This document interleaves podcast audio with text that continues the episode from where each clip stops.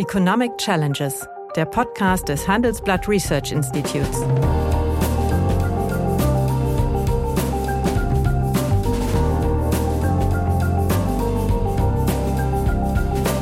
Bert Rürup, der Chefökonom des Handelsblatts, diskutiert mit Michael Hüter, dem Direktor des Instituts der deutschen Wirtschaft, wöchentlich aktuelle wirtschaftliche Herausforderungen für Deutschland wie für die Weltwirtschaft.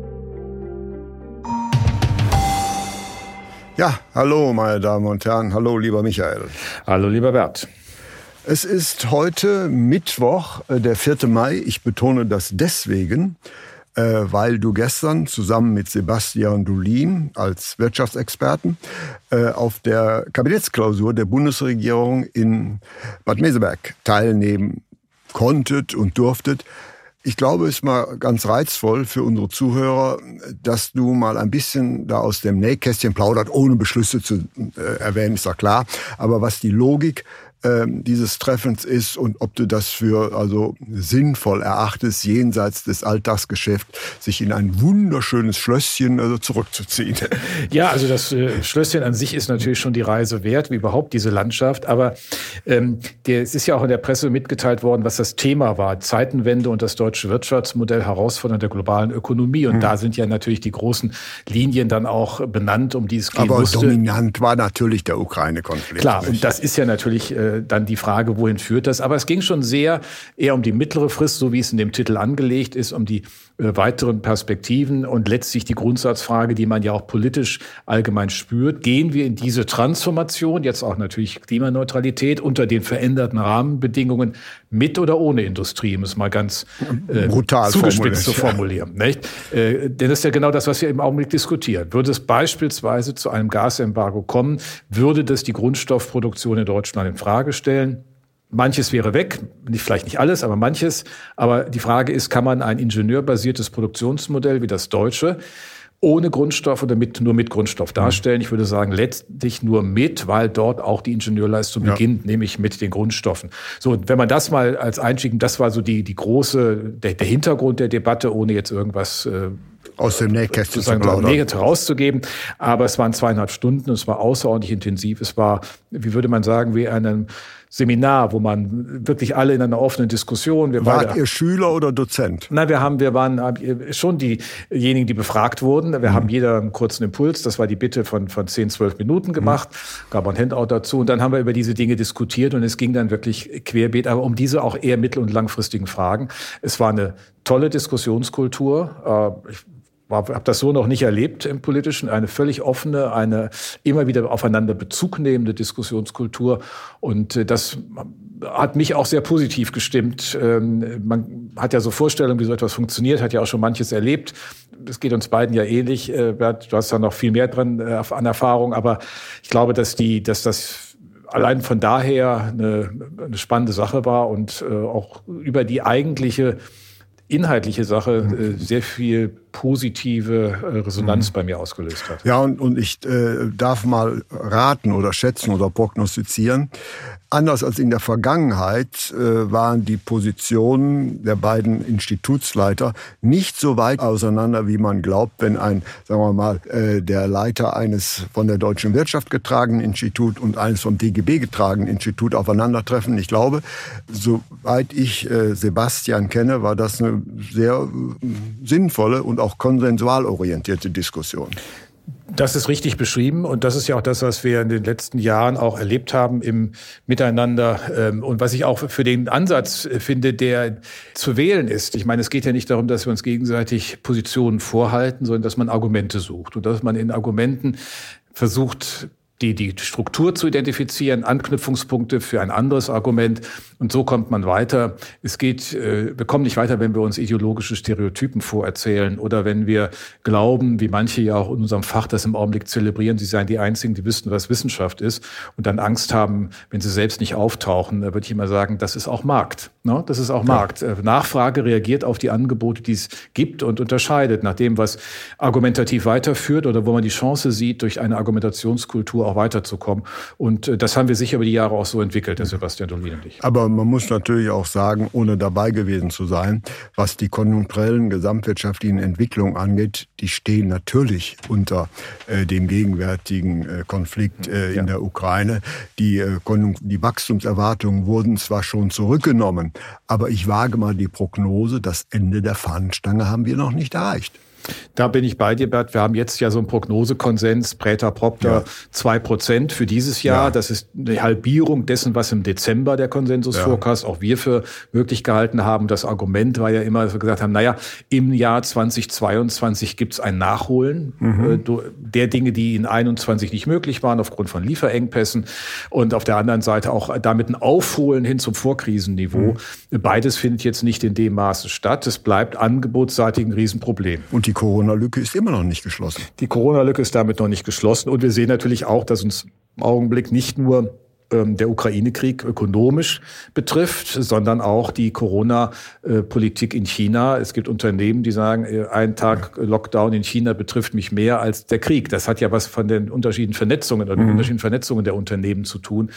Mittelfristig muss ein China ehrlich gesagt auch zunehmend Sorge machen, denn wenn man genau hinschaut, ist das ja auch so eine Strategie, die so ähnlich, äh, wo man fragen muss, wo führt die eigentlich hin? Also wollen die immer jedem einzelnen Virus hinterherlaufen und dann eine ganze Millionenstadt abschließen? Äh, man hat den Eindruck, dass ein auch älter gewordener Xi Jinping aus seiner Position nicht mehr rauskommt, dass man das so machen müsste. Ich halte das nicht für zielführend. Es ist auch völlig verfehlt, mit dieser Omikron-Variante so umzugehen, wenn wir uns anschauen, was in Deutschland ja berechtigterweise mhm. auch, wie sich jetzt zeigt, gemacht wurde, nämlich Lockerung. diesem endemischen Phänomen, äh, zu dem es geworden ist, die Pandemie, dadurch Rechnung zu tragen, äh, dass wir das entsprechend äh, natürlich vernünftig begleiten, aber im Grunde mit, mit äh, umfassenden Freiheitsgraden, weil auch die Hospitalisierung niedrig ist, wir kaum noch äh, Personen in Intensivstationen haben, also glaube noch sechs Prozent oder so ist die Belegung der Intensivbetten mhm. Durch Corona.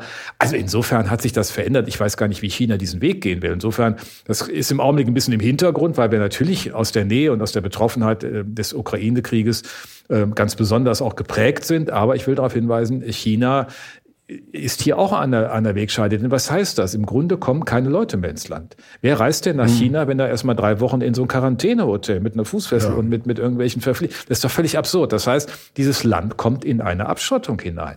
Und wenn man sich erinnert oder nochmal klar macht, dass drei Jahrzehnte Globalisierungsgewinne zu tun hatten im Wesentlichen mit der Integration Chinas in die Weltwirtschaft, dann ist das etwas, was jetzt auch natürlich auf dem Prüfstand steht, was die aber selbstverschuldet tun, weil sie kein Vertrauen in Impfstoffe haben, mhm. weil das Misstrauen der Politik, der Bevölkerung, der Bevölkerung, der Politik in China so groß ist. Also das kann uns, wenn wir mal hinschauen, auch nochmal um die Ohren fliegen. Ja, aber da wage ich dezent zu widersprechen, nämlich das Konzept äh, der chinesischen Regierung ist ja, man ganz drehen und wenden, wie das will.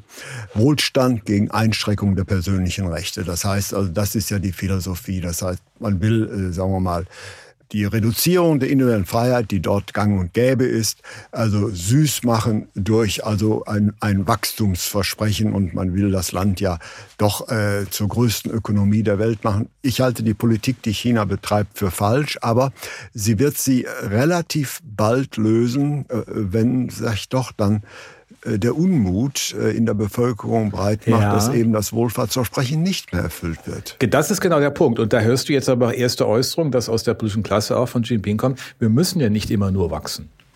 Also da gehen die aber auf ganz dünnes Eis, mhm. denn es ist ja genau wie du sagst. Der, der implizite Deal ist, also wir organisieren eine äh, Wohlstandsmehrung für euch und äh, ihr könnt äh, euch sozusagen organisieren, ihr könnt euer privates Leben anders entfalten, aber äh, politische Freiheitsrechte gibt es nicht. Mhm. Das kann aber schnell kippen. Und ich meine, man darf eins auch nicht vergessen, wenn man sich China anschaut. Wir sind natürlich auch mal geblendet von auch da von der Küstenzone, ähm, von den von den großen Städten von Shanghai ja, und was also da so passiert. Aber ich meine, Teil und, und im Westen ist ja Steinzeit noch in der Wollte ich so ist es nämlich. Und, und ich meine, was was sie wirklich alles können, ist zwar an einem bestimmten Technologiesegment, aber andere Dinge, wenn sie nicht von uns bekämen, wären die auch ganz äh, nackt, stünden die auch ganz nackt ja, da. Also insofern, das glaube ich, lernen auch, sie auch gerade. Wir würden auch kurze Hosen haben, wenn wir nicht bestimmte Produkte aus China bekommen. Das ist eine wechselseitige Abhängigkeit. Ja, das sieht man. Gut, Halbleiter ist jetzt nicht ja. nur China, das sind auch andere. Aber, aber ähm, äh, es wird ein bisschen unterschätzt, weil man so auch bei uns sich so festsetzt, China ist groß und potent und die können das. Nein, mhm. können sie nicht. Mhm. Ähm, und sie sind in bestimmten Segmenten Konsumentengut, aber in der Breite sind wir anders aufgestellt mhm. und wir würden auch anders reagieren können. Aber ich will einfach sagen, es ist der Mühe wert, auch China nicht aus dem Auge zu verlieren in dieser Situation, trotzdem wir eine ganz andere dramatische Belastung in Europa haben. Ja, jetzt äh, möchte ich an dieser Stelle mal also zum Nabelschau kommen. Es sind ja jetzt die neuen Inflationszahlen rausgekommen. 7,5 Prozent für die Eurozone, 7,4 Prozent für Deutschland. Zuletzt hatten wir äh, solche äh, Inflationszahlen in der Bundesrepublik so in den 70er Jahren, als es ein striktes Ölembargo gab und es gab dann autofreie Sonntage und so, man konnte auf den Autobahnen Rollschuh fahren. Also es ist eine andere Situation. Ja, so. Und ähm, die EZB äh, kommuniziert gestern, dass sie einen Kurswechsel äh, machen ja. wird. Erstens, was kommt denn möglicherweise zu spät?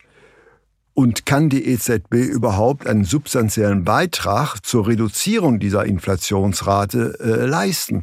Es wird ja immer so getan, wenn die Zinsen erhöht werden, äh, dann äh, geht diese Inflationsrate zurück. Ich habe aus verschiedenen Gründen, die ich vielleicht gleich darlegen werde, Zweifel daran, dass es so einfach ist. Wie siehst du die Situation in Sachen ja, Inflation? Einfach ist es sicher nicht, denn wir haben halt keine nachfragegetriebene Inflationsentwicklung. Ja. Es ist ja nicht, dass äh, die Nachfrage dynamisch daherschäumt und äh, das Angebot äh, mit, aus knapp, erstmal knapp wird und dadurch das Preisniveau in der Breite steigt, sondern wir haben unverändert den Kostenschock. Aber die Frage ist, wie wirkt dieser Kostenschock durch? Und ähm, man kann im Grunde sagen, dass die Hälfte der Preissteigerung unverändert auf Energiepreise und unbearbeitete Nahrungsmittel zurückgeht. Dann haben wir natürlich diesen Sondereffekt, dass hier politische äh, äh, Wirkungen drin sind des, des Ukraine-Krieges, nicht Diskussion um Ölembargo und all diese Dinge. Das wird jetzt nochmal den Preiseffekt möglicherweise haben. Aber ähm, das ist das Dilemma. Diesen Teil der Inflation kann die ähm, EZB schlechterdings nicht bekämpfen. Die Lage in, äh, in den USA ist in der Tat anders. Da haben wir in mhm. höherem Maße eine, das, einen Druck der Nachfrage, die das nach oben treibt. Das sieht man auch bei den Kerninflationsraten im Konsumentenpreisindex dort. Äh, der liegt nämlich in den USA bei über sechs Prozent, bei einer Inflationsrate von acht. Mhm. Wenn ich das bei, in Europa mehr anschaue, sind wir bei den siebeneinhalb Präter propter, aber die Kerninflationsrate, Konsumentenpreis, mhm. liegt bei unter drei. Und das zeigt sozusagen allein diese, dieses unterschiedliche Gap, in welcher anderen Dynamik wir uns äh, da bewegen. Und äh, die Nachfrage ist in den USA seit Anfang zwei, oder Mitte 21 oberhalb des Vorkrisen, also des Vorpandemieniveaus und wir laufen, du hast es eben erwähnt, äh, hinterher, hinter dem, hinter aber, dem aber trotzdem wird natürlich strikt, strikt gefordert, äh, dass doch, doch deutlich die Zinsen angehoben äh, mhm. werden müssen, weil natürlich die ähm, Bilanzsumme der EZB dramatisch gestiegen ist in den letzten vier, mhm. fünf Jahren und das ist ja immer ein, ein Indiz für eine Flutung der Wirtschaft mit Geld. Genau, dass sie natürlich dadurch einen Geldmantel verfügbar macht, der das dann auch im Weiteren die ja. Transmission dieser exogenen. Impulse in das System zulässt.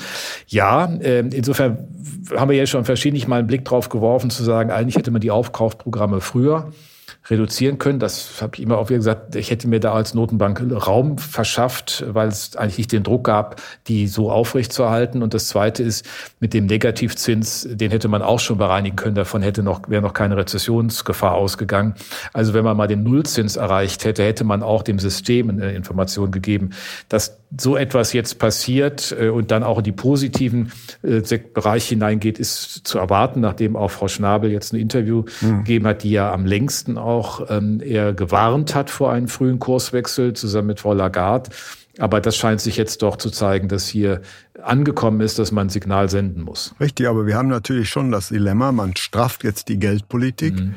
Und äh, die Wirtschaft äh, rauscht natürlich immer noch so in, in rezessiven Gegenden rum, weil wir jetzt, sagen wir mal, aus der Niedrigzinspolitik aussteigen müssen im Interesse der Dämpfung äh, eines Preisanstiegs, der nicht mhm. von einer internen Überschussnachfrage, sondern vom Ausland kommt. Und gleichzeitig haben wir eine deutliche Abschwächung der Wirtschaft als Folge der äh, Auseinandersetzungen in der Ukraine. Also es ist schon eine teuflische Gemengelage. Es ist eine teuflische Gemengelage, aber der Unterschied, wenn man den mal zieht, und das ist ja vielfach äh, auch naheliegend mit den 70er Jahren, liegt ja darin, dass wir im Augenblick zumindest am Arbeitsmarkt keinerlei strukturellen Probleme sehen. Der Arbeitsmarkt letzten Zahlen auch äh, Abbau der Arbeitslosigkeit auch saisonbedingt. Äh, Aber voran. immer noch 900.000 Kurzarbeiter. Ja, klar, das ist, äh, das, das ist diese, diese, diese Pufferungsleistung, die da ähm, vorgenommen wird. Das ist richtig, aber trotzdem haben wir an anderer Stelle weitgreifende Fachkräftemangel. Wenn du den, den äh, ähm, BAX, also den, den Index der Bundesagentur auf offene Stellen nimmst, ist der nahezu auf dem historischen Höchststand. Das heißt also, die Nachfrage nach Arbeit ist durch hoch. die Unternehmen ist weiterhin hoch und wir wissen nicht so ganz genau, wie wir das, äh, wie wir das in den Griff kriegen. Mhm. Man muss natürlich auch sehen, in dem Maße, in dem die FED klar macht, und das hat der Paul ja getan, der äh, FED-Chairman, äh, dass man den Zinserhöhungszyklus äh, vorantreibt, ähm, dann wird das natürlich auch über die 0,5 ähm, deutlich hinausgehen. Das ist dann immer noch nicht ein Drama, aber das Zinsdifferenzial nimmt zu und damit durch der Druck mhm. auf den Euro und dann hätten wir eher noch importierte Inflation. Ja. Das muss die Notenbank auch mitgewichten. Also sie ist in einer mehrfachen äh, Dilemmasituation. Du hast es angedeutet. Da kommt man auch nicht leicht raus. Aber trotzdem ist es richtig, jetzt was zu tun. Ich habe letztens Kollegen, einen Beitrag eines Schweizer Kollegen äh, gelesen, der darauf hingewiesen hat, im historischen Vergleich hätten die äh, Bundesbank in den 70er Jahren und die Schweizer äh, Nationalbank recht getan, früh und massiv gegenzuhalten gegen die Inflation, mhm. obwohl das damals ja auch ein exogener Impuls war. Es war der Ölpreis und von nach dem Hintergrund des Oktoberkrieges 73 in, im Nahen Osten. Denn man sei schneller in eine Stabilisierungsphase hineingekommen, die dann wieder ganz mhm. andere Möglichkeiten der 80er gesehen hat. Und wenn man das mit USA vergleicht, glaube ich, ist das auch plausibel. Die Amerikaner hatten Anfang der 80er Jahre noch zweistellige Inflationsraten, mhm. bis äh, dann Frau Volker da das Ruder übernahm. Das muss man auch mit bedenken. Also das ist nicht kein, kein, kein äh, einfach umzusetzender Hinweis, aber es ist, glaube ich, zu sehen, man muss sehr genau schauen und man muss sehr genau die Kommunikation mhm. steuern, muss sich handlungsfähig machen. Ja, und in Deutschland war es ja so, ähm, Helmut Schmidt hat ja versucht, einen angebotsseitigen Schock, beispielsweise äh, die Nichtlieferung von, von Energie durch die OPEC-Staaten, durch Konjunkturprogramme ja. zu überwinden. Das ist natürlich völlig in die Hose gegangen. Und deswegen musste auch äh, die Deutsche Bundesbank da genau. eine, eine äh, Stabilisierungskrise hinnehmen. Aber solch eine Situation haben wir gegenwärtig doch eigentlich noch nicht. Genau, das, das ist, das, das, ja, dankbar für den Hinweis, das ist das eine. Die Finanzpolitik hat damals anders agiert. Sie hat ganz traditionell agiert, ja. mit, also aus dem damaligen Stabilitätsgesetz war jung, müssten wir noch mal reinhauen. Nicht? Genau, also, also packen wir was oben drauf und ja. dann muss man sich wundern, was da alles passiert. Ähm, das Gleiche war aber auch natürlich die Lohnpolitik. Ne? Die Klunkerrunde war gerade erst vorbei. Ach, da passierte das. Und das hat nicht nur Willy Brandt die Kanzlerschaft äh, 74 gekostet, sondern es war genau in der Zeit. Das heißt, wir hatten von der Nachfragepolitik her einen falschen äh, Beigeschmack oder falsche Begleitung. Und wir hatten eine Lohnpolitik, äh, die da fröhlich äh, die Lohnstückkosten hat nach oben treiben lassen. Und in, dann kam dieser Schock und dieses ganze, äh, die ganze Gemengelage hat im Grunde die Bundesbank dazu gebracht, wie du sagst, eine Stabilisierungsrezession in Kauf zu nehmen. Und äh, manchmal ist das auch besser kurzfristig so etwas zu tun, als lange dann mit falschen Preisen oder mit, mit Fehlsignalen in den Märkten zu hantieren. Ja, aber das ist aber heute anders. Wir haben die Finanzpolitik, äh, die die auch viel jetzt im Grunde, mhm. wenn du vergleichst, dieses Jahr mit dem letzten, was ist gemacht worden, Corona-Mittel und nicht mhm. und so weiter, dann haben wir fast äh, eher eine Rücknahme, will das mal so sagen, der expansiven Impulse gegenüber dem Vorjahr. Jetzt wird ein bisschen was gemacht zur Entschädigung der privaten Haushalte und Kompensation mhm. ihrer äh, der, der Energiekosten. Aber wenn du es mal von daher schaust, haben wir eher da eine Rücknahme. Und auf der anderen Seite bleibt jetzt die große Frage, was macht der Leitsektor für die Tarifpolitik, die Metall- und Elektroindustrie dort? Und die Forderungen, die jetzt die IG Metall genannt sind, schon mal heftig. Ne? Die erinnern in der Tat ein bisschen an Klunker.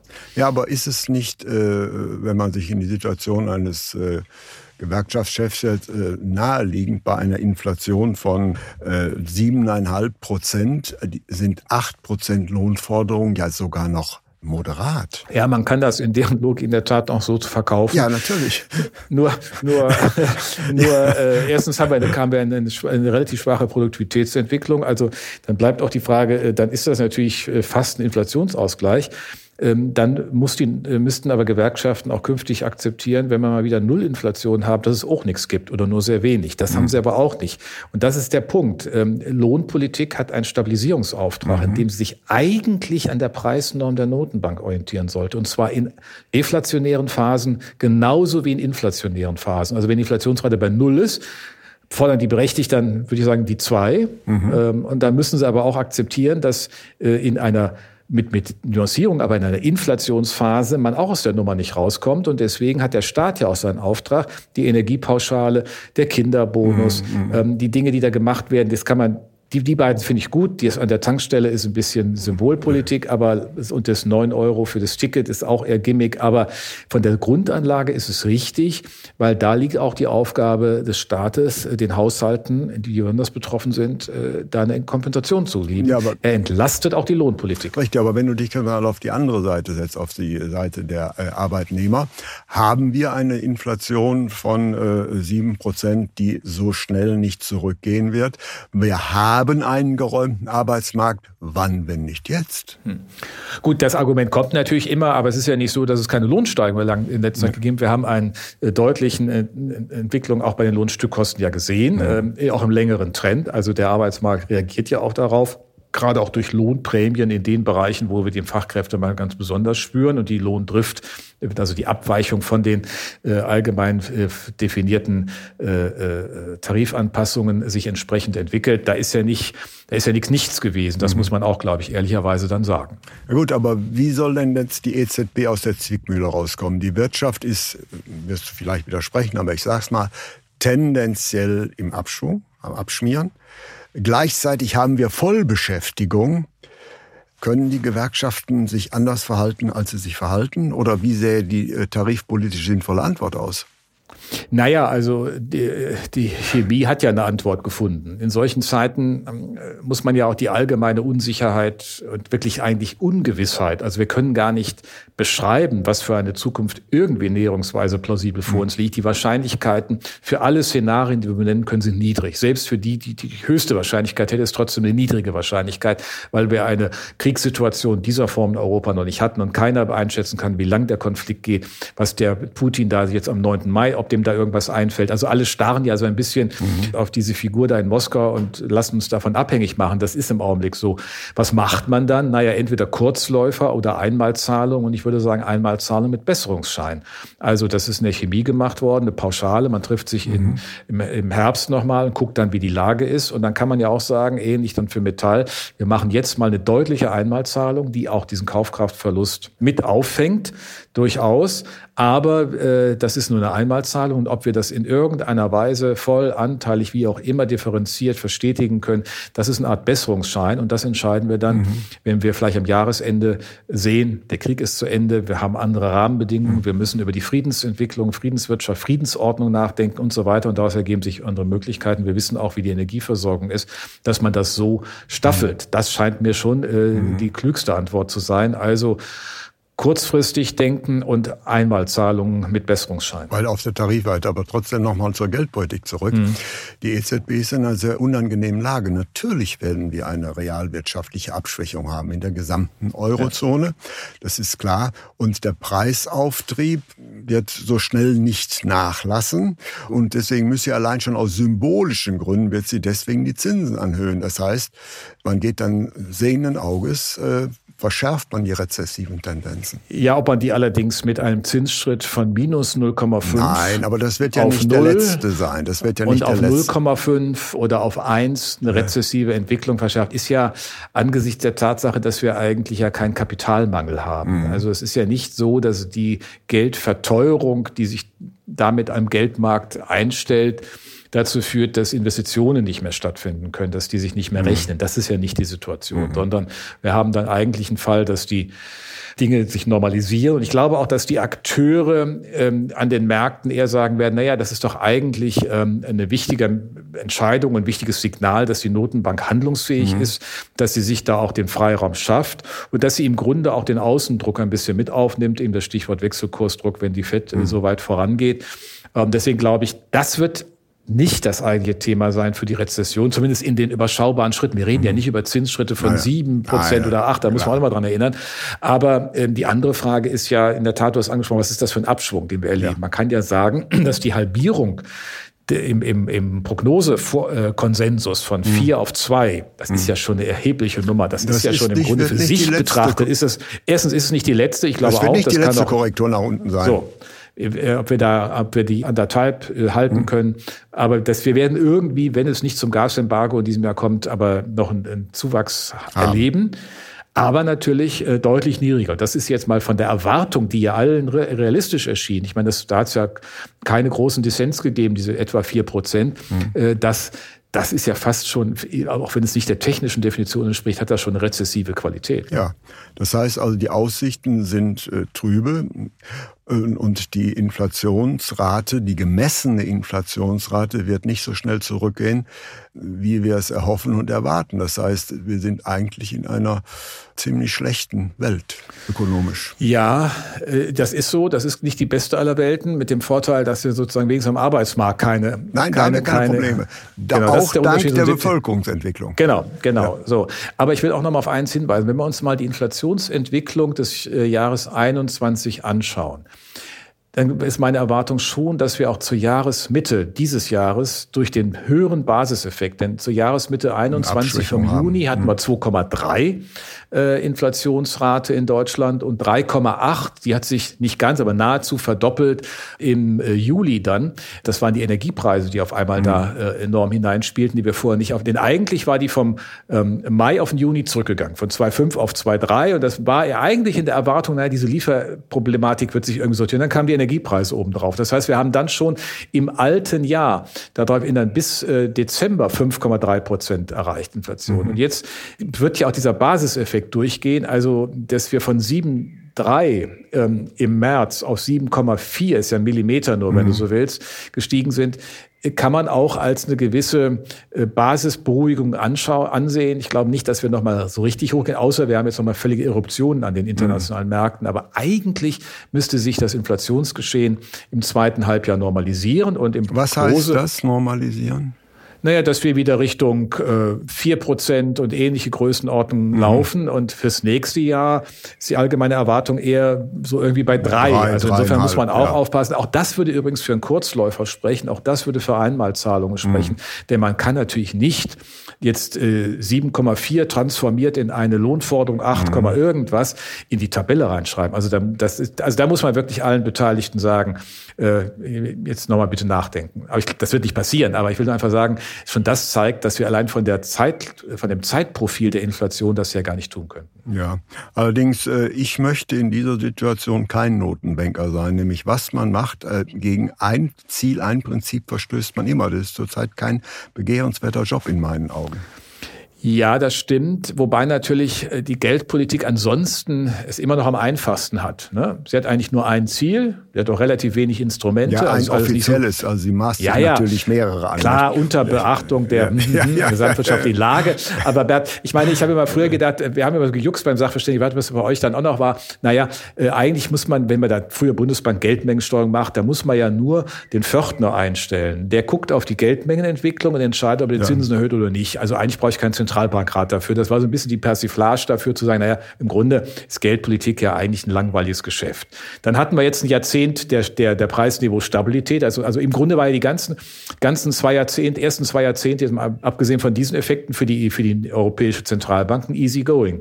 Ja. Interessant ist natürlich, dass, dass viele, sagen wir, konservative Ökonomen gebannt auf die äh, Geldmenge starren mhm. und dabei übersehen, dass es mittlerweile keine Zentralbank mehr gibt, die noch dem Konzept der Geldmengensteuerung anhängt. Das ja, ist, ist weil völlig die out. Geldnachfrage nicht, nicht, nicht das, stabil Wir haben das in äh. Lehrbüchern immer noch Friedman, Friedman, Friedman. Ja, aber, ja, aber ja. Ist, ist völlig aus der Mode gekommen, dass das eben kein Inflationsprädiktor ist. Ja. Ja. Genau. Die Zeit ist vorbei. Ich meine, wenn man ehrlich ist, in der Hälfte der Jahre, in der die Bundesbank autonome Geldpolitik betreiben konnte, also ab 74, 75, dann äh, bis zum Beginn der Währungsunion und der engeren ja. ersten Konsol äh, Integrationsphase, hat sie die, die, Geldmengenziele nicht erreicht. Das war, ja. konntest du dir immer schön angucken. Wir haben dann immer, weißt du, die, die M3 oder die bereinigte Zentralbank Geldmenge Sachverständigen, das war schön gestaltet, aber im Grunde musste man da schon zur Kenntnis nehmen. Wir haben keine gesicherte Erkenntnis über eine stabile Geldnachfrage. Ja. Und wir wissen eigentlich auch nicht so richtig, was Geld ist. Also jetzt mal zugespitzt ja, ja. formuliert, nicht? Ob ich äh, M1, M2, M3, Strategie hat man propagiert. Also ja, genau. Das war, das war der, das war, glaube ich, der, der Kompromiss, dass man das kann man, äh, wenn man in Europa äh, mit einem Bundesbankerbe ja. startet, muss man die Geldmenge irgendwie dabei haben. Das ist natürlich alles Geschichte. Alles Geschichte. Ja, ich hoffe, dass du mit deinen gemäßigt optimistischen Erwartungen recht hast. Wir werden dieses Thema sicher nicht aus den Augen verlieren. Einstweilen bedanke ich mich auch für deine Eindrücke bei der Kabinettsklausur. Vielen herzlichen Dank. Bis zum nächsten Mal. Danke dir. Ja, meine Damen und Herren, wenn Ihnen ja, die Gespräche, die wir führen über ökonomische Themen, gefallen, dann habe ich dann noch ein neues Angebot für Sie, was Sie interessieren könnte. Nämlich mehr aktuelle Wirtschaftsinformationen finden Sie unter handelsblatt.com slash global und natürlich äh, in den einschlägigen Hinweisen in meinem wöchentlichen Newsletter der Chefökonom. Liebe Hörerinnen und Hörer, wenn Sie Lob, Kritik oder Themenwünsche haben, dann schreiben Sie uns doch gerne oder schicken Sie uns eine Sprachnachricht an chefökonom@handelsblatt-research.com. Die Adresse finden Sie auch in der Folgenbeschreibung.